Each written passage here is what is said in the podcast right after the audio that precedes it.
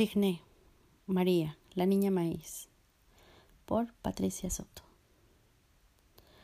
Chigné, María, la niña maíz.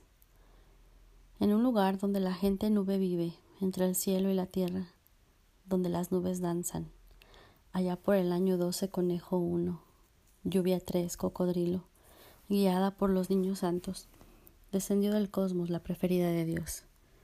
Pensaríamos que al ser la preferida estaría rodeada de lujos, en un castillo disfrutando de manjares.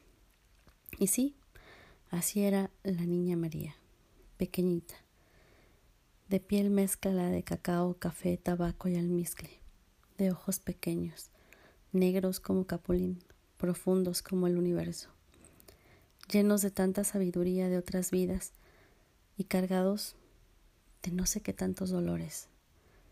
Era rica, millonaria, y gozaba de placeres y bienes, pero no terrenales, de los que cualquier mortal conoce. Su riqueza era de voluntad, de vivir, más que la de cualquiera que haya habitado este mundo. María era una princesa de andar ligero y paso fuerte. Por donde iba florecía la vida. Se oía la música que hacen las estrellas a cada paso y camino que ella andaba.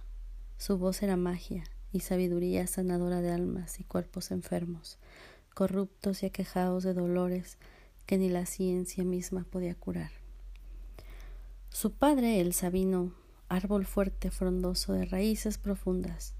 Su madre, la milpa amorosa y espesa. Su hermana, el agua llena de vida, fue su compañera de vida, de la cuna a la tumba. María, y Magdalena. María tuvo que vivir la triste partida del Sabino cuando ella tenía tres años en este mundo.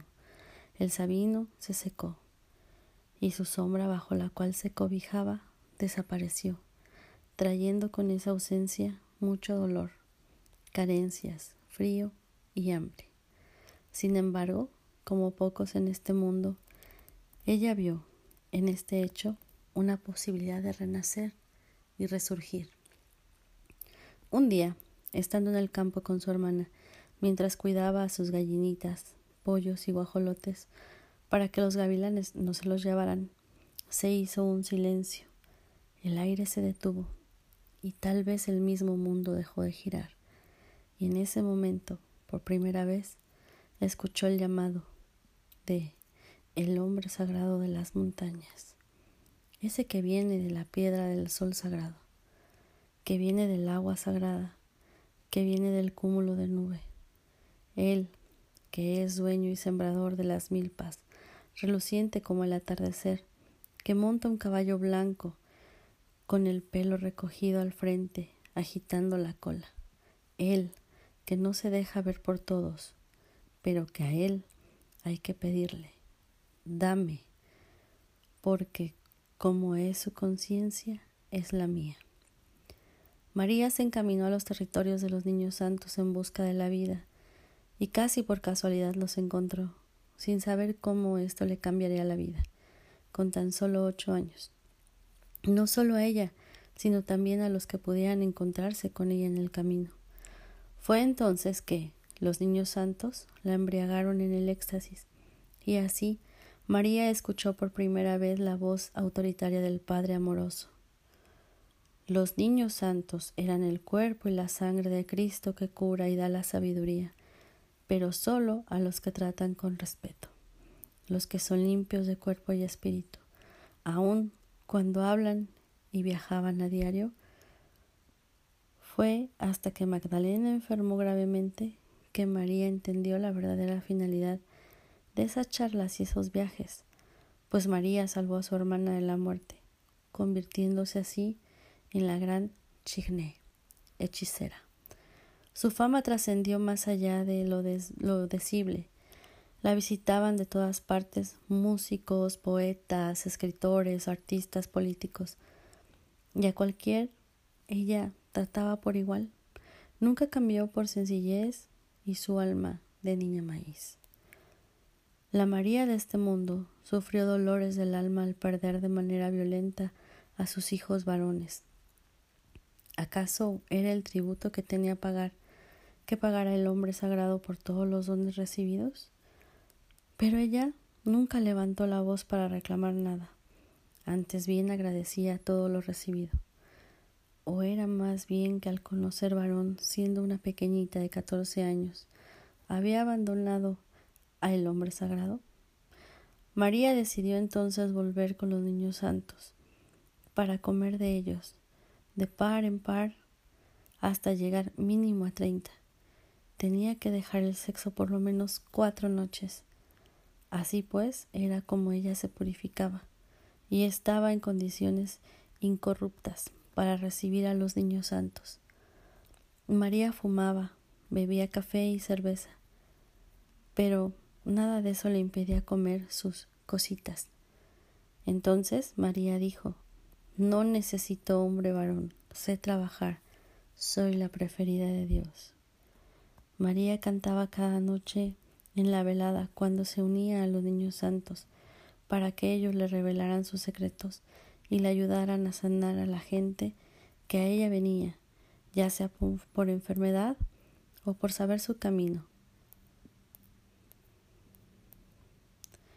María vivió y trascendió dejando a su paso sabiduría, amor y conocimiento, compañera de viajes astrales. No hay palabras para describir la magia y el poder mental que ella conjugaba. Ella nos enseñó que la belleza de la vida está en el camino interior de la armonía con todo.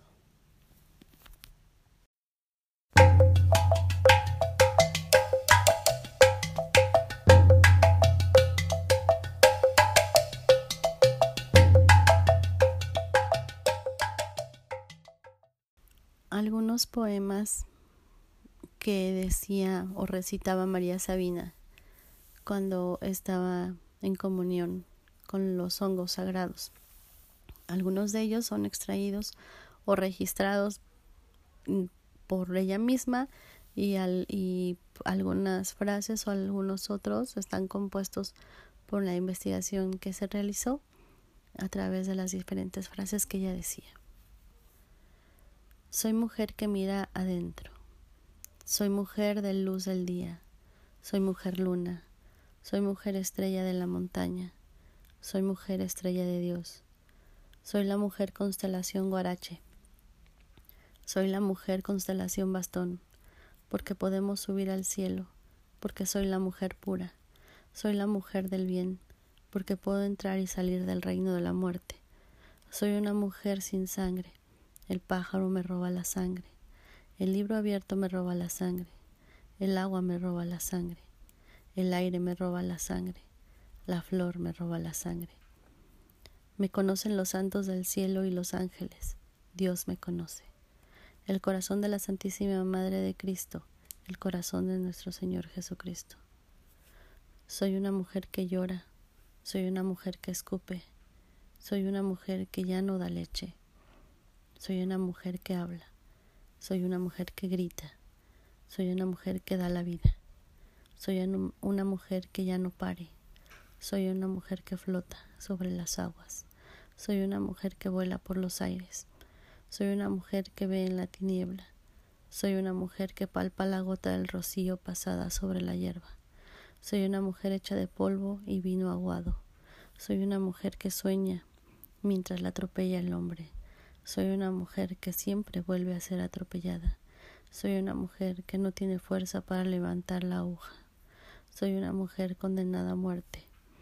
Soy una mujer de inclinaciones sencillas. Soy una mujer que cría víboras o gorriones en el escote. Soy una mujer que cría salamandras y helechos en el sobaco. Soy una mujer que cría musgos en el pecho y en el vientre. Soy una mujer a la que nadie besó jamás con entusiasmo. Soy una mujer que esconde pistolas y rifles en las arrugas de la nuca. Soy una mujer que hace tronar soy una mujer que hace soñar. Soy una mujer araria, mujer chuparrosa, mujer águila. Soy mujer águila dueña. Soy mujer que gira, porque soy mujer remolino. Soy mujer de un lugar encantado, sagrado, porque soy mujer aerolito.